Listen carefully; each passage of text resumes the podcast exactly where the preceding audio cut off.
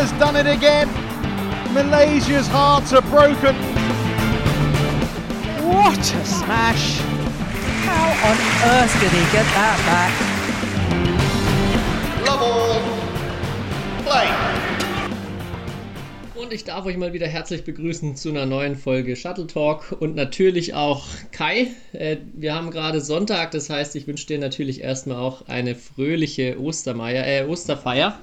Und die Frage natürlich, die mich erstmal interessiert, hast du schon alle Eier entdeckt, die bei dir im Haus versteckt waren? Mm, ja, du hast mir ja eben gerade ein Bild geschickt, wie du selbst noch wirklich Eier gesammelt hast. Bei mir ist es leider so, ähm, bei mir klingelt dann immer der Vermieter und übergibt mir die Eier. Ähm, immerhin, also auch eine sehr nette Geste, aber ich habe leider keinen Garten hier oder sonst was, wo ich Eier suchen kann. Oh, das ist Pech. Ja, bei mir, ich bin, ich bin gerade in der Heimat, von daher äh, musste ich einmal durch den Garten mit Körbchen. Meine Schwestern waren aber leider viel besser. Ich habe nur so ein paar Almosen-Eier am Ende noch bekommen, weil ich nichts gefunden habe. Äh, ja, jetzt steht gleich noch die Tradition bei uns an. Wir werfen die äh, Eier übers Haus und versuchen sie auf der anderen Seite zu fangen.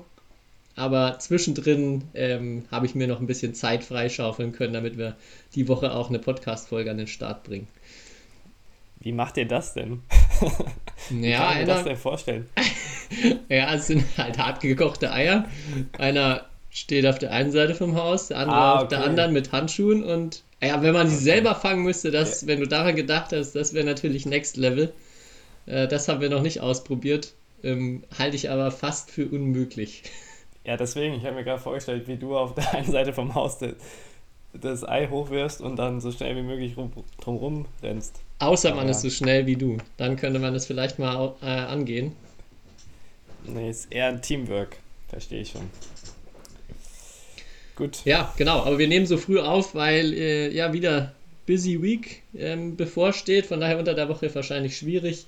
Ähm, ja, aber wir wollen natürlich ähm, vor allem Richtung Bundesliga Final Four gucken. Ähm, haben heute, uns heute vorgenommen, mal ein paar Awards für die Regular Season zu vergeben.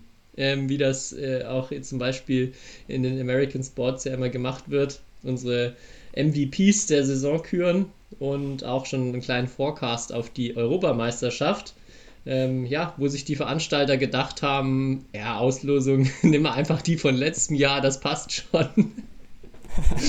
Zu, ja, zum Leidwesen vielleicht von Kai bin ich auch schon gespannt, was, was du dann zur Auslosung so im Detail zu sagen hast. Aber legen wir erstmal mit der Bundesliga los, oder? Oder hast du noch andere Sachen, die dir erstmal ähm, ja, auf der Seele brennen?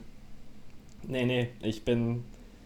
äh, Wie gesagt, die EM steht ja eigentlich vor der Tür, aber als alle vergessen ja, dass davor noch das Final vorkommt. Deswegen sollten wir auch mit der Bundesliga anfangen. Und ich bin gespannt, was du so für Awards vergeben hast. Ja, wir haben uns ja geeinigt, dass wir zum einen neben dem, dem besten Spieler oder der besten Spielerin oder der wertvollsten Spielerin des Jahres dann noch ähm, den Most Improved Player, also den Spieler oder die Spielerin, die sich am meisten verbessert haben, küren.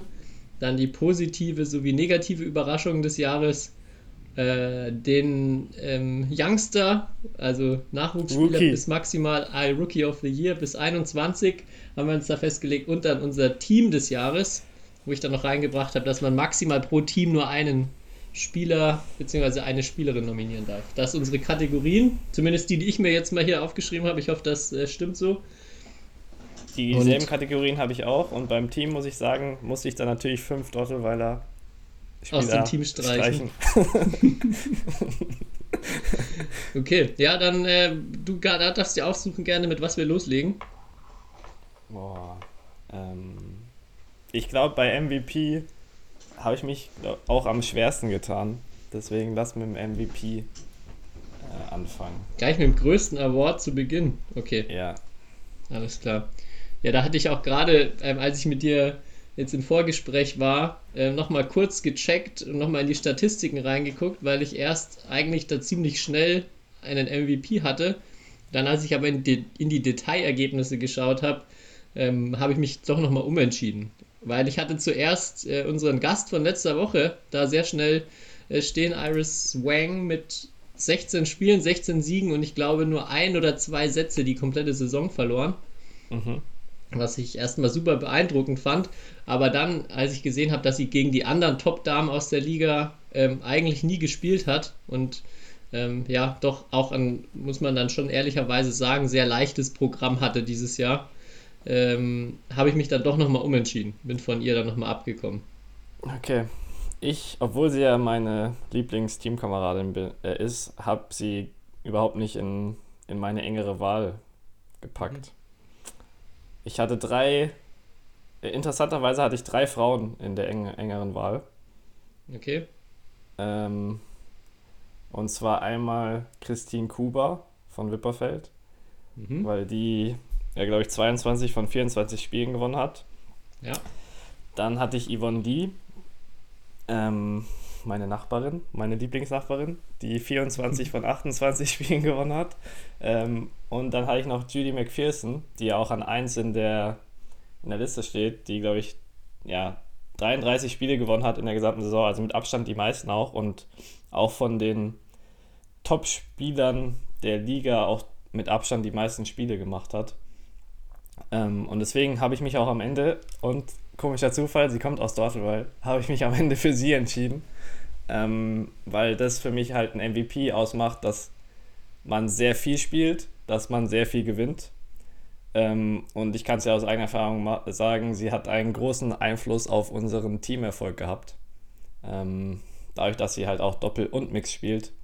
Mhm. Äh, deswegen ist das meine erste Wahl. Bei Yvonne Lee habe ich mir gedacht, ähm, also es wäre meine Nummer zwei gewesen, weil ja, die verändert durch ihre Aufstellung halt komplett die Stärke Lüdinghausens. Mm, die ist, glaube also für Lüdinghausen absolut unverzichtbar, weil sie auch in zwei Disziplinen ähm, ja, fast jedes Spiel gewinnt. Äh, ja, aber aus den besagten Gründen habe ich mich dann am Ende für Julie entschieden. Ja, ich war dann zwischen der gleichen Wahl und habe mich aus den Gründen, die du gerade angesprochen hast, genau für Yvonne entschieden, die mein ähm, Most Valuable Player of the Year ist, weil ja, wie du schon sagst, sie hat dann, glaube ich, auch dazu beigetragen, dass Lüdinghausen nach, einem, nach einer sehr durchwachsenen ersten Hälfte dann souverän zum einen in die Playoffs äh, und dann auch jetzt souverän ins Final vorgekommen ist. Also die dann zum einen, glaube ich, nur ein einziges Einzel verloren hat und dann als Einzelspielerin trotzdem auch in den Doppeln ähm, ja, sehr, sehr viel Siege eingefahren hat, da auch eine Bank ist. Von daher, ähm, ja, Julie McPherson hatte ich natürlich auch auf der Liste. Aber am Ende war es dann, glaube ich, Yvonne, die für ihr Team, wie du schon sagst, so herausgestochen hat und ähm, ja, mein MVP 2022 oder 21, 22. Damit kann ich auch leben. Und eigentlich auch gut, dass wir da unterschiedlicher Meinung sind. Aber ich denke halt, Julie, ohne die werden wir halt auch deutlich schwächer. Also ja, und wir haben keinen, keinen vergleichbaren Doppelmixed-Spielerin. Äh, und egal, und das Verrückte auch ist, egal mit wem sie gespielt hat, ich glaube, sie hatte vier, fünf verschiedene Doppelpartnerinnen zum Beispiel, äh, war sie immer gut. Ähm, ja, ich muss auch gestehen, dass ich sie vor der Saison, also zwar kannte vom Namen, aber jetzt nicht als, äh, nicht als so gute Spielerin irgendwie eingeschätzt hätte. Dann als ja. wir gegen, ich habe ja auch einen Mix gegen sie gespielt, wo ich sehr beeindruckt war von ihr. Also so eine Dame, wo man wirklich das Gefühl hat, man, egal wie hart man angreift, man kommt irgendwie nicht durch. Sie ist in der Aufschlagssituation super unangenehm, super gut. Ähm, ja, da war ich schon sehr überrascht. Dann haben wir ähm, bei den German Open ähm, war sie auch ziemlich, ziemlich erfolgreich und hat da auch gezeigt gegen die, die absolute Weltspitze, dass sie da auch mitspielen kann und gewinnen kann. Also auf jeden Fall, äh, ja, krasse Saison von ihr. Und deshalb kann man gleich vielleicht überleiten, wenn du nichts mehr zum MVP hast, habe ich sie auch ganz klar als meine Überraschung des Jahres eingestuft. Weil, okay. ich, weil sie mich da, wie du schon angesprochen hast, beste oder meisten Siege der Saison bei ganz vielen Spielen, auch gegen richtig gute Gegner, also Mix, Damm, Doppel, viele gute Spiele gewonnen. Ähm, für mich die positive Überraschung des Jahres war. Okay, das äh, macht natürlich auf jeden Fall Sinn. Ähm, ja, Überraschung der Saison äh, war sehr, sehr auch schwierig für mich, mich da zu entscheiden. Ähm, ich habe mich dann aber am Ende für Fabi Roth entschieden. Mhm. weil der junge Mann, glaube ich, nur ein einziges Einzel diese Saison verloren hat. Ähm, und jetzt, oh gut, dann in den Playoffs halt im Viertelfinale nochmal. Also er hat jeweils gegen, ähm, also ja, wirklich nur ein Einzel verloren und kam aus einer langen Verletzungspause. Das glaube ich wieder, seitdem er jetzt, ist ja wieder die erste Saison, wo er für Refrat spielt. Ähm, ja, und ist wieder gefühlt halt in der Liga bei alter Stärke. Und ja, 13 Siege im ersten Einzel in der Liga ist auf jeden Fall eine Hausmarke. Ähm, und deswegen habe ich mich äh, auch, um dem ein bisschen Credit zu geben, weil das man irgendwie ein bisschen vergisst, dass Fabi halt wieder irgendwie bei, ja, wieder auf dem Weg ist zur alter Stärke, habe ich ihn gewählt. Auch sehr, sehr gut nachvollziehbar. Hatte ich auch ähm, in der Überlegung, wie du schon sagst, beeindruckend. Erstes Einzel, erste Bundesliga. Was ist deine Quote im ersten Einzel gewesen dieses Jahr? Äh, gute Frage. Ich glaube, meine Doppelquote ist ein bisschen besser als meine Einzelquote, tatsächlich. Ähm, ich glaube 10 zu 5, aber ein Spiel habe ich aufgegeben. Also müsste es, ja, 10, 10 zu 5. Bisschen schwächer. aber dann vielleicht nächstes Jahr den Award. Genau. Ja, wollen wir gleich zur Negativüberraschung kommen? Also zur ja, Enttäuschung des ich, Jahres vielleicht. Da bin ich gespannt, wen du jetzt hier an den Pranger stellst. Ähm, ja, ich, vielleicht haben wir, haben wir diesen gleichen auch. Wir haben auch schon mal äh, drüber gesprochen. Ich hatte erst dann noch, als ich so die Statistiken durchgeguckt habe, ähm, gesehen auch einen, einen aus eurem Team in der Verlosung. Und zwar Matthias Bay Smith, der vor oh ja. kurzem noch die Swiss Open gewonnen hat, vor, ich glaube, zwei oder drei Jahren. Aha. Und äh, ja, auch als ich gesehen habe, dass der zu euch wechselt, erstmal, ich mir gedacht, ja, wie verrückt, also was ihr für ein Team zusammen habt. Der gute Mann ist dann mit einer 0 zu 5 Bilanz aus der Saison rausgegangen. Ähm, aber dann auch hier nochmal bei den Blick in, den, in die Details ähm, hat er schon zweimal auch einen Klotz am Bein gehabt. Und hat mit mir gespielt, ja. ja, Spaß also beiseite. Er hat schon auch ein sehr toughes Programm im Doppel gehabt. Also ich glaube, er hat so wahrscheinlich gegen die stärksten Paarungen gespielt. Ähm, von daher, ja, bei fünf Spielen schwierig dann davon irgendwie einer großen Enttäuschung zu sprechen. Ähm, oder habt ihr ihn dann auch, weil er, weil er verloren hat, nicht mehr geholt? also ich, ähm, vielleicht um ein bisschen ja, Background da zu erzählen, er war auf jeden Fall nicht für viel mehr Spiele eingeplant. Mhm. Ähm, aber er hat ja auch, ja, nach seinem Swiss Open Sieg hat er ja gefühlt zwei Jahre kein Badminton gespielt. Ähm, und das waren jetzt auch wirklich, er hat nur diese fünf Ligaspiele gemacht bei uns ähm, nach seinem Comeback, weil beide Hüften wurden bei ihm operiert.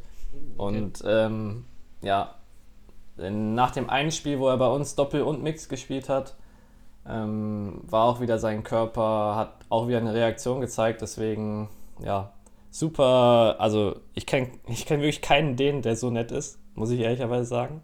Das ist der, einer der nettesten Menschen, die ich kenne. Ähm, super sympathischer Kerl, ähm, aber hatte einfach halt auch im Moment noch ein paar körperliche Probleme. Ähm, aber ja, klar, äh, wir hatten auch gehofft, dass er vielleicht ein, zwei oder vielleicht mehr Spiele gewinnt.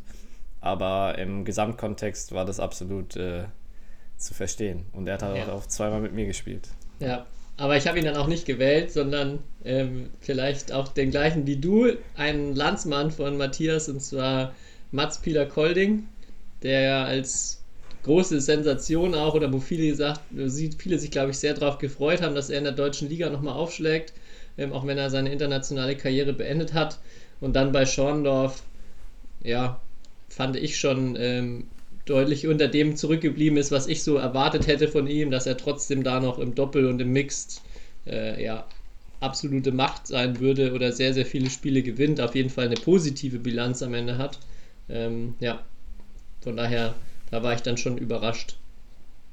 Ähm, ja, ich habe am Ende dieselbe Person gewählt, auch aus äh, gefühlt eigener Erfahrung, weil ich ja auch gegen ihn gespielt habe, als wir gegen Schornoff gespielt haben und ich da, also ohne jetzt, also der Mann war extrem erfolgreich in seiner Karriere, ähm, aber ich war schon auch, ich hätte gedacht, dass ähm, er auf jeden Fall in dem Spiel auch gegen uns mehr zeigt. Ähm, und deswegen habe ich ihn gewählt. Ich habe noch ein bisschen geschwankt zwischen einem, auch einem Teamkollegen von dir, ähm, als ich so die Bilanzen durchgegangen bin, nämlich Paul Reynolds, weil der auch erstaunlicherweise nur 4 von 17 Spielen gewonnen hat. Mhm. Ähm, aber da will ich jetzt auch sagen, der spielt ja bei euch hauptsächlich auch erstes Doppel, was natürlich auch irgendwie äh, sehr anspruchsvoll ist.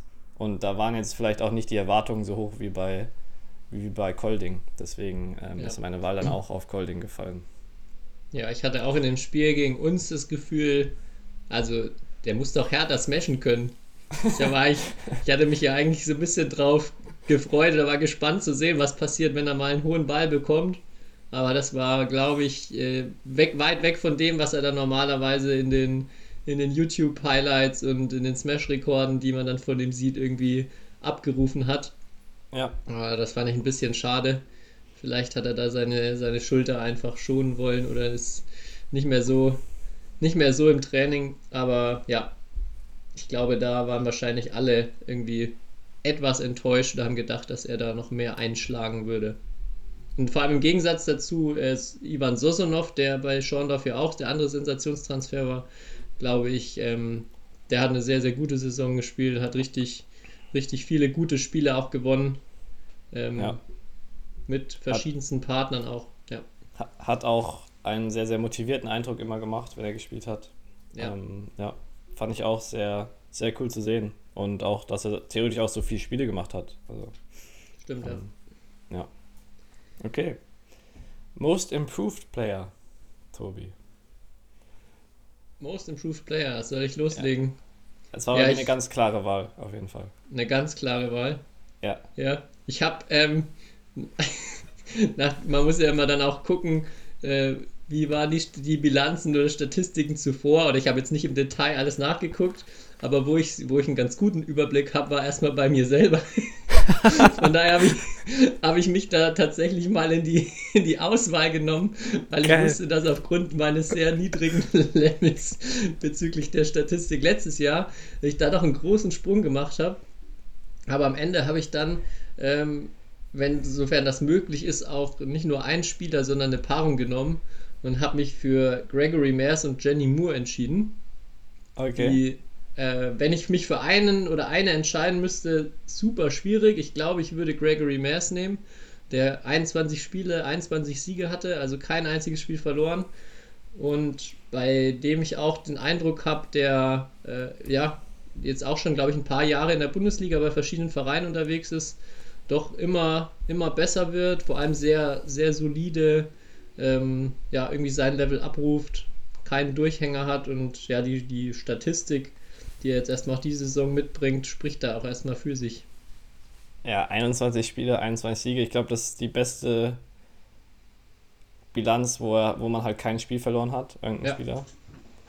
Ähm, ja, ich habe jemand anders genommen, weil ich denke halt auch bei Gregory Mears, der spielt halt zweites Doppel in Wipperfeld. Ähm, meistens natürlich noch mit einem sehr, sehr guten Partner. Ähm, und gefühlt Aber meistens bei. doch mixed, oder? Ja, ja, und dann natürlich noch Mixed. Ähm, ja, also der, der, ist mega gut. Ähm, aber ja, der würde bei vielen Vereinen halt erstes Doppel spielen. So. Ähm, oder der ist halt, also wenn man sich die Stärke ja von Wipperfeld, wen die alles im Herrendoppel an, haben, ist das halt echt überragend. Ähm, und ich habe halt jemanden genommen, wo ich jetzt gerade gecheckt habe, dass der eigentlich in der Saison davor auch ziemlich gut war. Ähm, und deswegen eigentlich das Argument Most Improved Player ähm, gar nicht mal so ähm, gelten würde vielleicht, aber er war dieses Jahr einfach so gut. Ähm, und ich habe Daniel Nikolov genommen. Mhm. Weil jetzt seine Bilanz davor war auch gut, gut aber ich finde, ich habe auch selber gegen ihn gespielt. Er ist nochmal so, also ist nochmal so viel besser geworden und hat, glaube ich, in der regulären Saison 16 zweite Einzel gewonnen. Von 16. Ähm, was jetzt auch ziemlich gut ist. Und nur im Playoff-Finale jetzt überraschenderweise dann das erste Spiel verloren. Aber das war auf jeden Fall meine Wahl. Aber ich muss zugeben, er hat im Jahr davor auch, glaube ich, da hat er weniger gespielt, aber auch fast alles gewonnen im zweiten Einzel. Deswegen ist das vielleicht unter dem Argument die falsche Wahl. Ja, aber den hatte ich gar nicht auf dem Schirm. Äh, ja, aber da hast du vollkommen recht. Das ist eine beeindruckende, beeindruckende Ja. Bilanz. Ja. Ansonsten Michael Fuchs hat natürlich auch dieses Jahr 10 von 10 Spiele gewonnen. Wird auch immer besser. Ja. Und dann hört er auf. Also ungeschlagen aufhören. Mal schauen, ob er das jetzt auch noch durch die Playoffs durchziehen kann, wenn er nochmal zum Einsatz kommt. Das Mhm. wäre natürlich ein, ein Karriereende. Oder ein Bundesliga-Karriereende. Nein, es war ein, war ein Witz. Ich glaube, Fuchsi hat, glaube ich, seit drei Jahren oder so keinen Herrendoppel in der Liga verloren. Wenn ich, wenn ich mich nicht Krass. verguckt habe.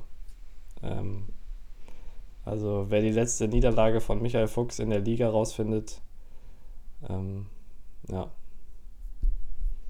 Okay. Gut. Dann brauchen wir noch unser Team. Und den Nachwuchsspieler. Ah ja, den Nachwuchsspieler. Genau. Den Rookie of the Year. Mhm. Da bin ich gespannt.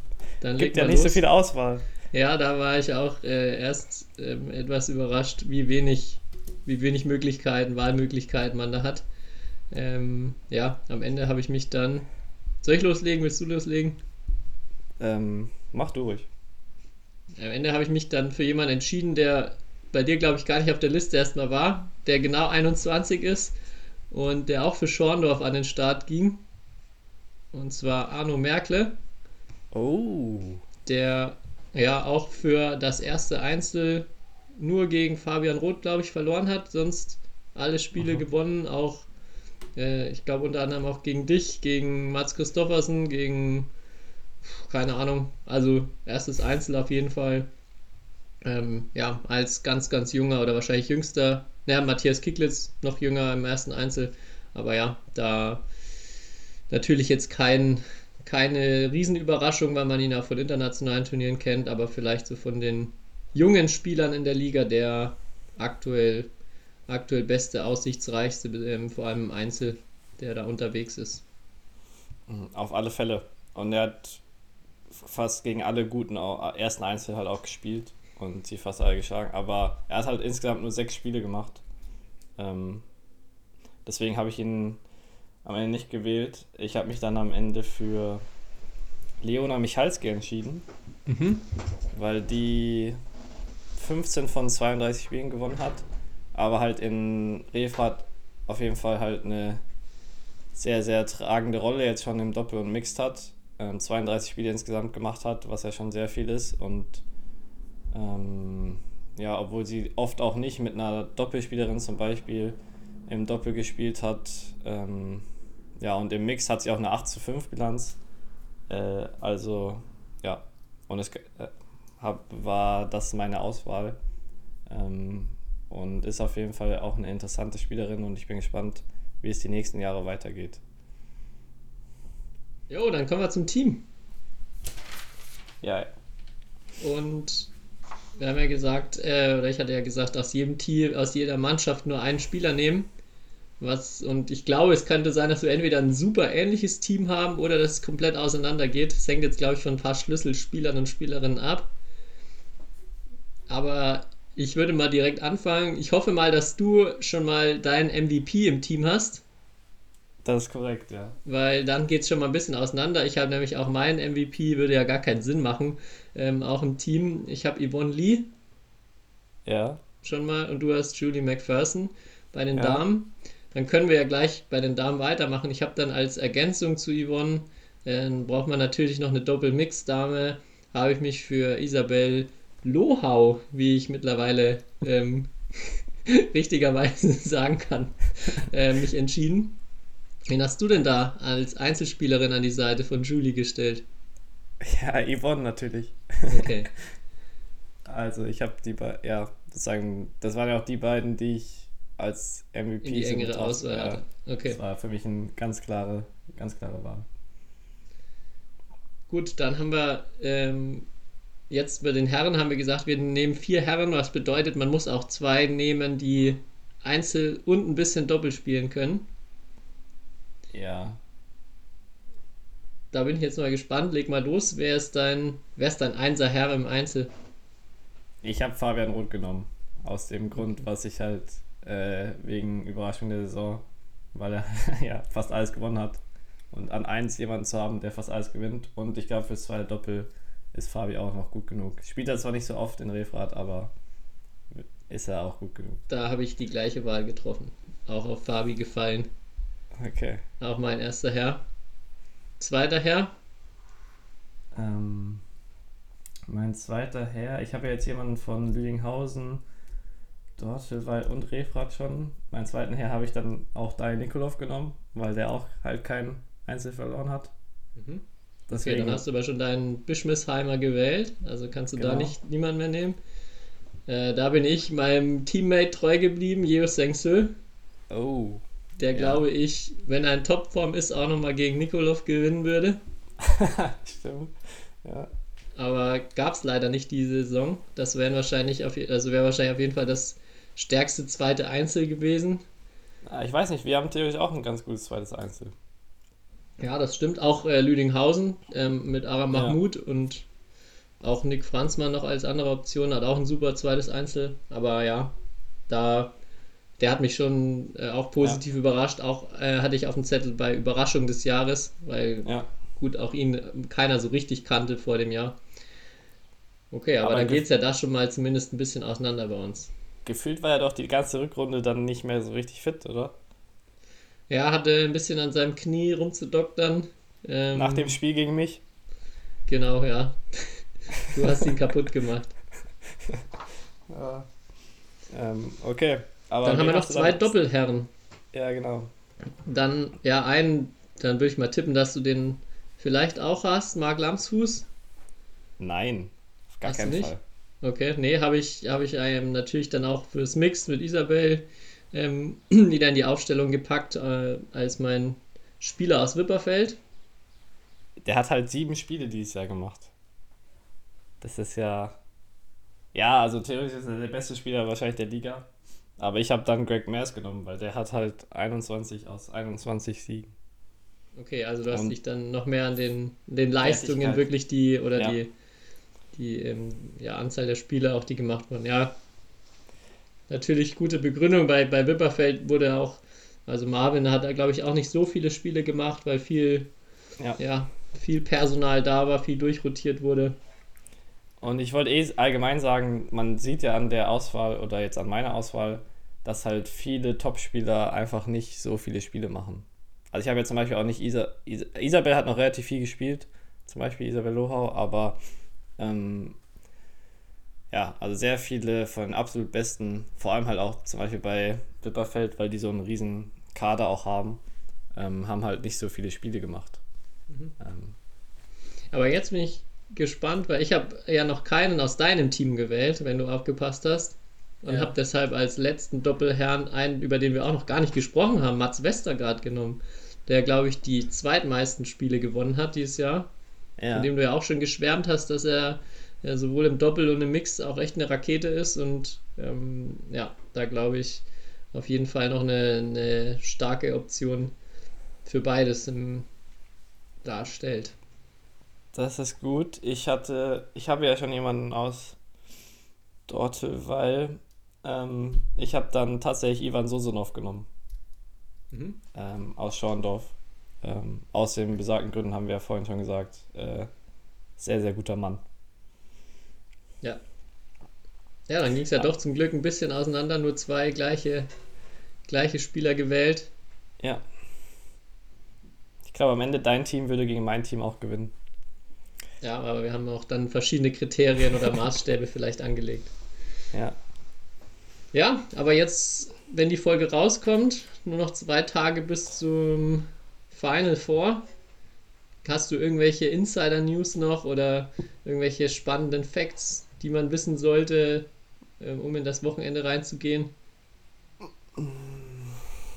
Also ich bin mir ziemlich sicher, dass nicht jedes Team in absoluter Top-Besetzung antreten wird was ich so gehört habe.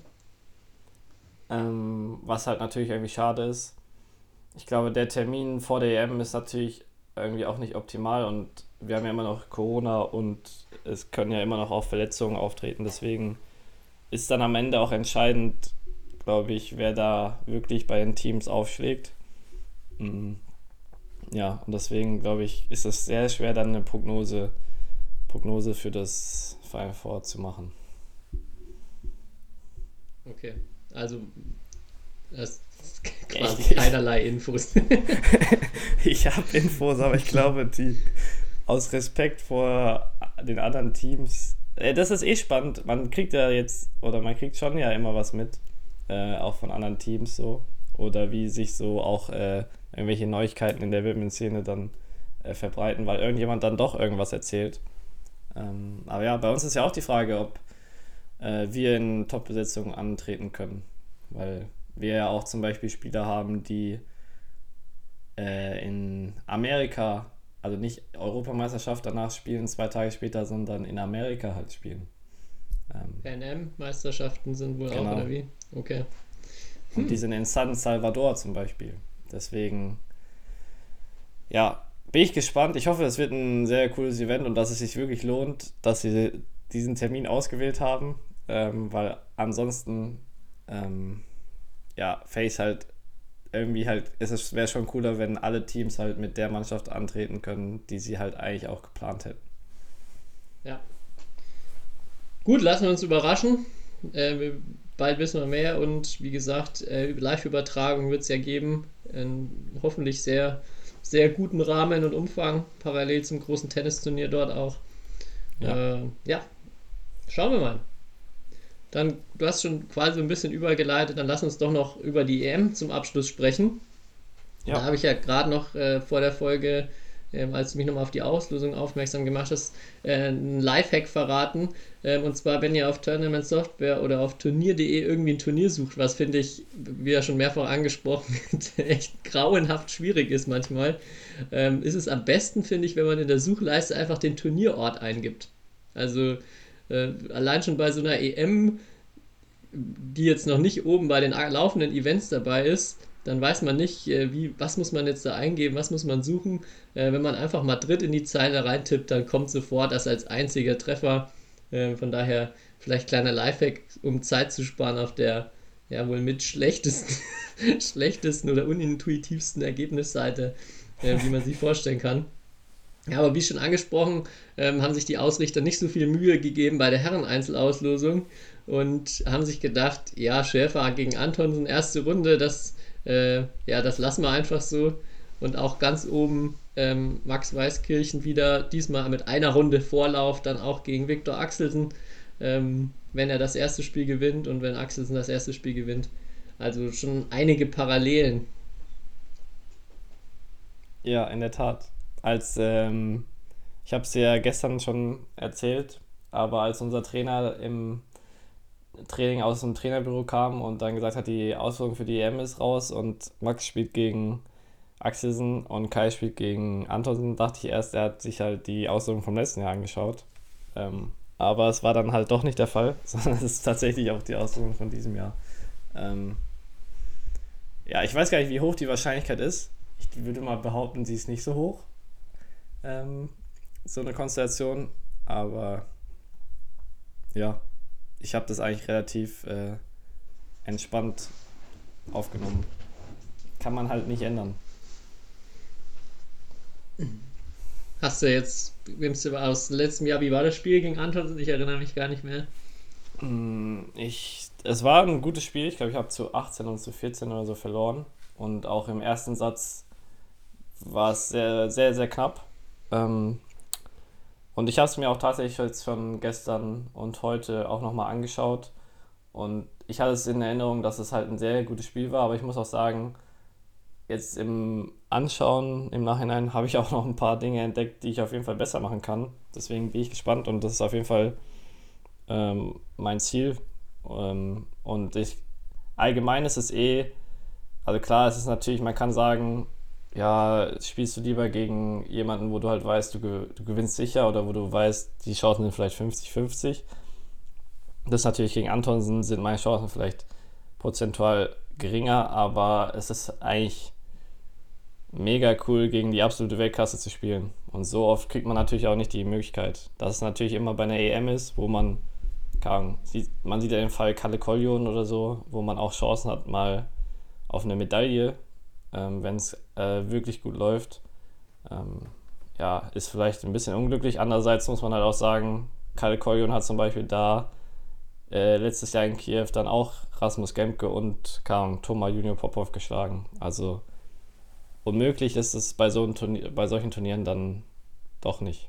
Denkst du, es ist besser gleich in der ersten Runde? Also, dass da die Chancen tendenziell noch größer sind als später im Verlauf vom Turnier? Ich glaube, dasselbe selbe Frage hast du mir letztes Jahr auch gestellt. dann Podcast. bitte jetzt nochmal, dann musst du bitte da nochmal reingehen und das jetzt hier reinschneiden in die Folge. Okay. Also ich glaube, darüber habe ich auf jeden Fall letztes Jahr auch gesprochen. Und jetzt, ich würde natürlich sagen, in der ersten Runde ist besser. Würde ich aber auch wirklich sa sagen, weil. Dann hoffe ich ähm, mal, dass du ähm, letztes Jahr was anderes gesagt hast.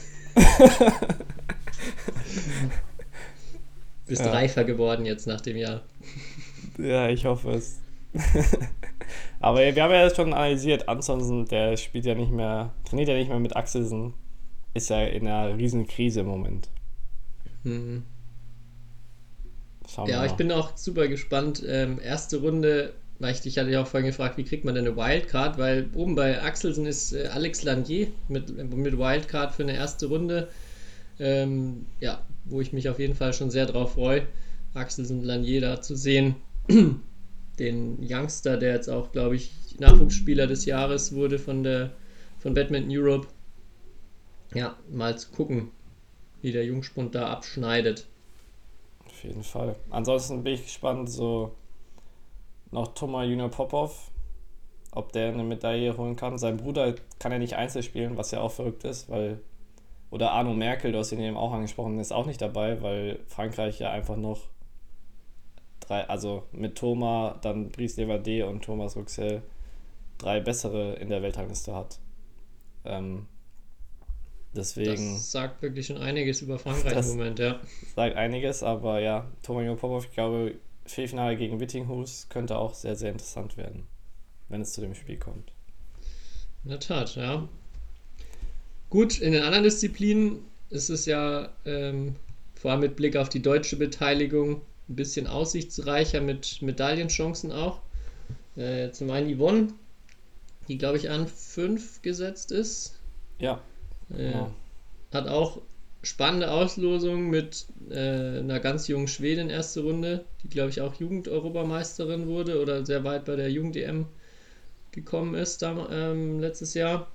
Dann, ja. wenn sie gewinnt, die Französin Qui Chuffet, wenn ich das richtig ausspreche gegen die sie sich immer ein Battle liefert, falls äh, und dann die Gesetze bei ihr Mia Blichfeld, gegen die sie sich auch schon das ein oder andere äh, durchaus enges Spiel geleistet hat. Also generell im Damen-Einzel muss man, finde ich, auch sagen, äh, abgesehen von Marien, die an 1 ist, kann dahinter, glaube ich, viel passieren oder ist erstmal bis realistisch gesehen Silber eigentlich alles, alles drin. Ja, ich denke, da gibt es so einen Pool von sechs, sieben Spielerinnen, die tatsächlich dann Silber gewinnen können, ja.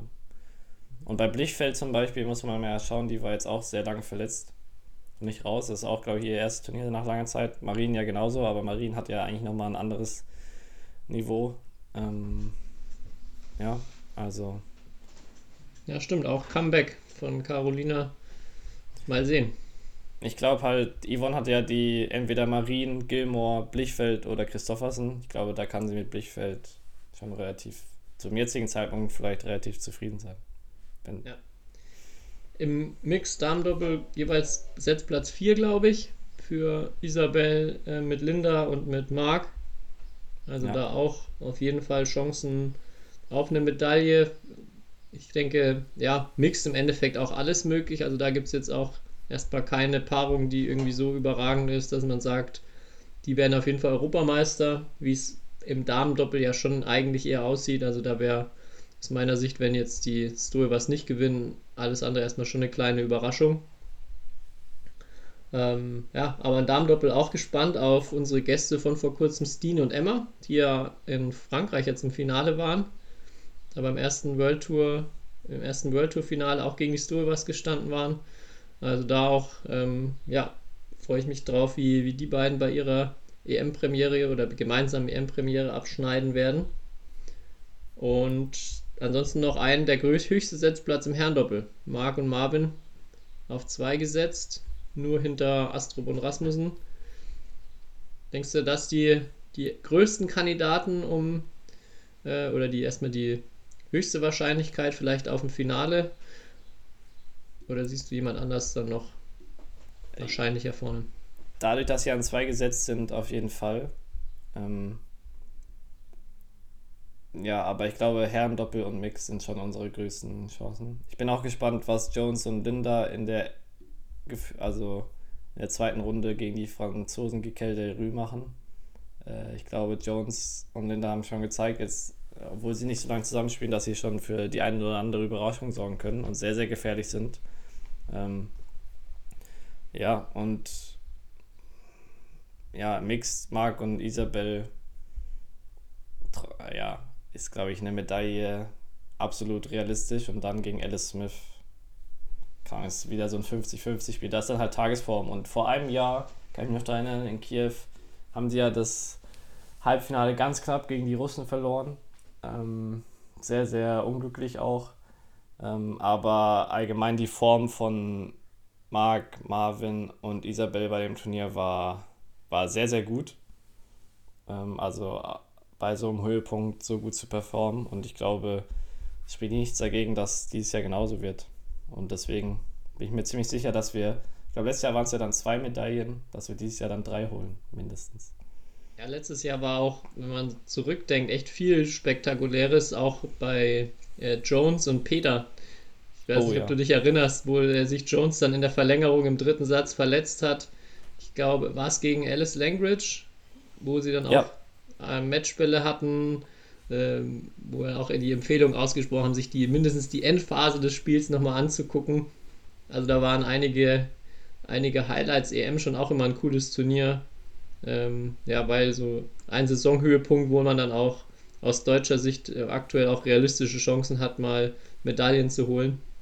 Was ja bei den ganz großen Dingern dann leider noch nicht der Fall ist, aber ja, auch auf jeden Fall was, wo ich mich drauf freue und bin gespannt.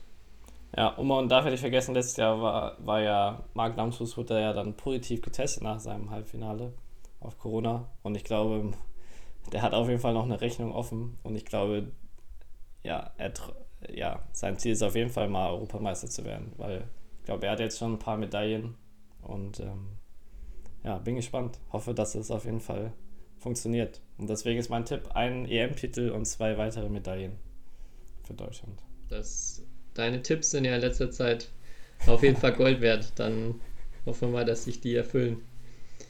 Gut, bevor, bevor wir die Folge beenden, ich hatte ja schon erzählt, jetzt geht es für mich gleich in die nächste Trainerausbildung-Woche. Und da wollte ich dich noch was fragen, Kai.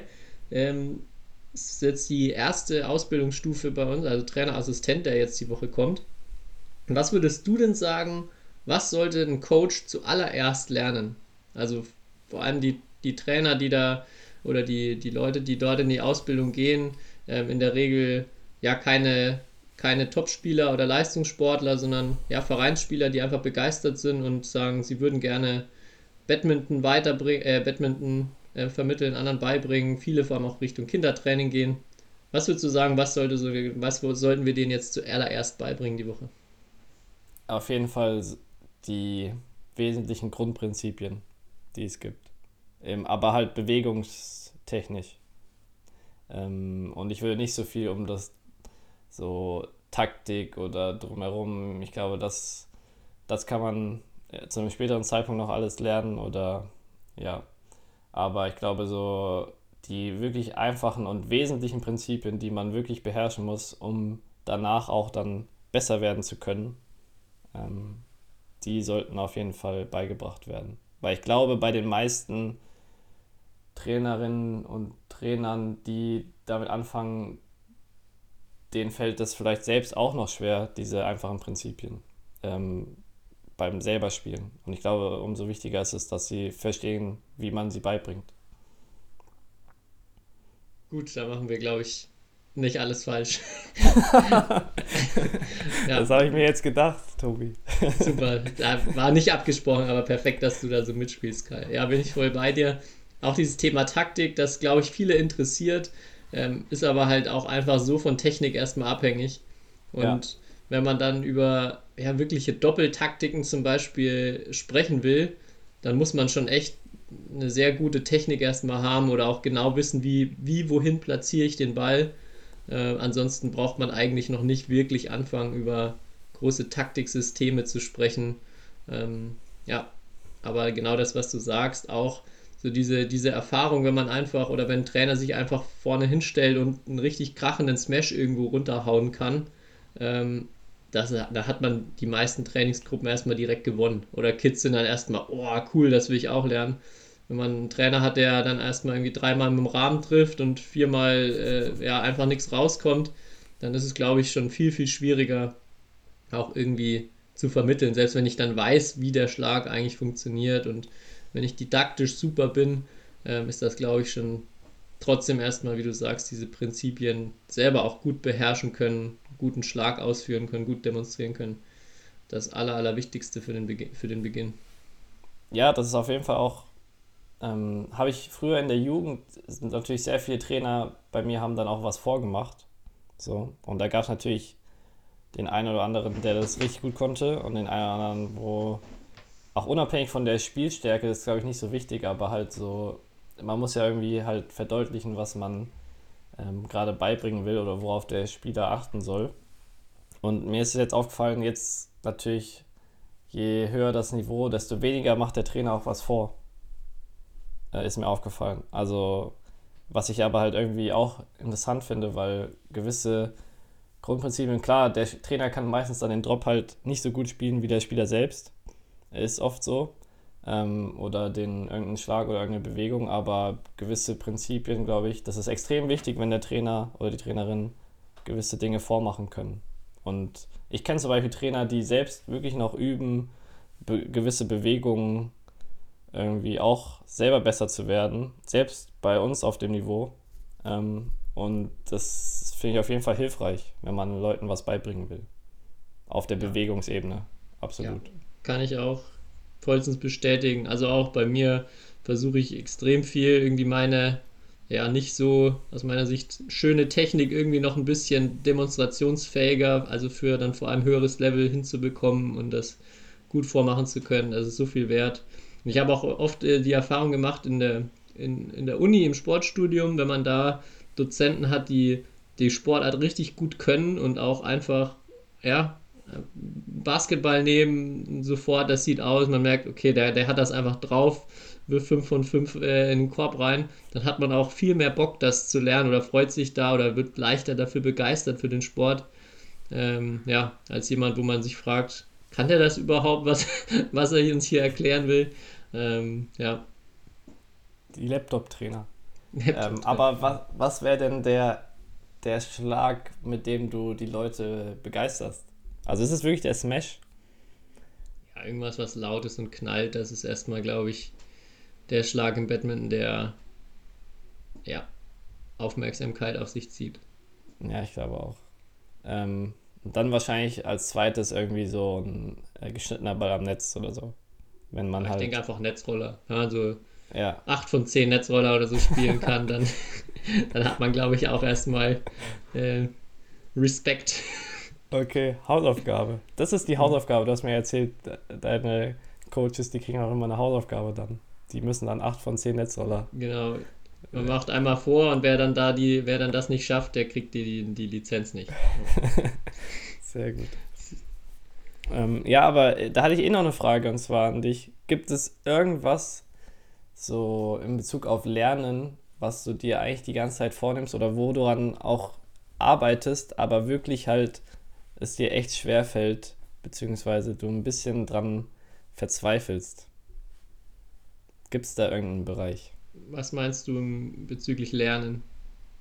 Ja, so, du willst in irgendwas halt besser werden. Ähm, Ach, also, dass ich selber gerade, mal irgendwelche genau. Fähigkeiten genau. von mir weiterentwickle. Hm. Ja, also wo ich, ähm, also die am meisten meisten Schwierigkeiten oder das, was mir super schwer fällt, ist, glaube ich, äh, ja, einfach mal auch Sachen gut sein zu lassen oder irgendwie mal, mal Zeit und Raum irgendwie zu lassen. Also wo ich selber äh, merke, vor allem für ja, für andere ist das halt der Schlüssel, um irgendwie zu lernen, dass man Sachen für sich verarbeiten kann und nicht die ganze Zeit Input, Input, Input kriegt. Äh, das, also glaube ich, es schon immer besser wird, aber wo ich, wo ich merke, vielleicht so mit die größte Herausforderung, ähm, ja, da diesen auch mal weniger mehr sein zu lassen in vielerlei Hinsicht. Ja. Okay. Ähm, weil bei mir ist es auch, mir ist ein bisschen aufgefallen an mir selbst, mir fällt es echt immer noch schwer, so dieses, man arbeitet wirklich zum Beispiel an einem technischen Detail, so im Techniktraining oder im Skilltraining so, und dann dieser Übertrag aufs Spiel, da diesen Mix zu finden und nicht so dann da diesen Mix aus, ich bin da jetzt konzentriert drauf und will das auch anwenden, aber halt auch so, ja, okay, ich kann jetzt nicht nur ähm, darauf achten, so, oder mhm. was da das richtige Maß ist. Und das fällt mir also jetzt mal extrem schwer, weil entweder bin ich dann so, ja, also neige ich dazu, oh, jetzt habe ich so viel daran geübt, jetzt muss es doch besser sein oder besser klappen. Oder es ist eher so, ja, okay, ähm, jetzt konzentriere ich mich halt dann doch nicht genug darauf, so ungefähr. Und wende es dann doch nicht an, was ich gefühlt vorher geübt habe. Ja. Was ich bei, so, bei dem Thema festgestellt habe, bei mir selber, wenn man ähm, ja so diese Technik, wenn man dieses klassische Techniktraining halt aus dem Stand mit Ballzuwurf und so weiter macht, ja, der hatten wir auch schon oft drüber gesprochen, so der Übertrag ins Spiel oft schwierig. Und als ich dann eine Zeit hatte, wo ich viel ähm, auch dann mit Nachwuchsspielern oder mit jüngeren Spielern gespielt habe, wo ich erstmal im Spiel ja wenig Druck hatte und erstmal viel im Balance, viel, äh, ja, viel Zeit am Ball ähm, und dann auch so Sachen ausprobieren konnte. Also aber nicht mit Zuwurf und Zuspiel, sondern wirklich in einem Ballwechsel, einfach mit diesem Gefühl, okay, ich bin gerade in Kontrolle, ich kann jetzt was ausprobieren, dass sich dann solche Sachen viel leichter auch entwickelt haben, dass ich sie dann auch gegen bessere irgendwann ähm, mhm. einsetzen konnte. Und das, glaube ich, halt eine, eine, Stufe ist, die häufig fehlt. Oder jetzt auch bei, wenn ich an, an dein Training denke, könnte ich mir vorstellen, dass du, wenn dann Matches gespielt werden, natürlich immer erstmal gefordert bist. Also keine, da keine Spieler bei euch unterwegs sind, wo du äh, ja, die, die Hände in deinem Rücken zubinden kannst und gewinnen würdest, sondern musst natürlich immer Gas geben und ähm, man dann häufig auch dazu neigt, nichts Neues auszuprobieren oder ähm, erstmal halt so viel Druck irgendwie im Hinterfeld hat und dann halt nicht diesen neuen, die neue Drop-Variante oder den und den Ball spielen will. Und ich glaube, dass das echt hilfreich sein kann, dann auch mal in der Komfortzone sich im Spiel zu bewegen, um dann da den Mut zu haben, neue Sachen auszuprobieren und die dann auch funktionieren. Ähm, das stimmt. Deswegen spiele ich auch jetzt mittlerweile öfters gerne gegen Yvonne zum Beispiel. Weil dann, oder halt äh, ja, weil ich finde auch, die Diskrepanz ist halt manchmal einfach zu groß zwischen, ähm, äh, ja, so, du machst es unter halt ganz, relativ wenig Druck und dann musst du es im, unter so einer hohen Stresssituation halt direkt anwenden und da fehlt meistens halt so dieser, dieses Mittelding, aber dafür fehlt halt vielleicht auch manchmal einfach die Zeit, sich das zu nehmen, weil, ja, ja die Zeit als Sportler ist halt am Tag leider begrenzt, ne? da muss man aber es ist ein absolutes Thema. So, jetzt muss ich zum Eier werfen, Kai. okay. Wünsch mir Glück. Kannst du bitte ein Video machen oder irgendwie so? Ich würde es gerne mal sehen. Okay, ja. ja wir, wir, machen ein Video. Gut. Alles ähm, klar. Dann wünsche ich dir eine gute Woche.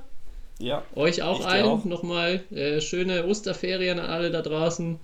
Ähm, schaltet fleißig zu zum Final Four Weekend ein und drückt dem Kai die Daumen und dann hören wir uns äh, nächste Woche wieder mit einem kleinen EM-Update oder nochmal einen genaueren Blick auf die EM-Spiele, die dann schon on the way sind. Ja, live aus Madrid nächste Woche. Und ich sag nicht so viel. Tobi muss, glaube ich, los. Und wir hören uns auch nächste Woche. Ciao. Ciao. history is made. Lin Dan has done it again. Malaysia's hearts are broken. Smash! How on earth did he get that back?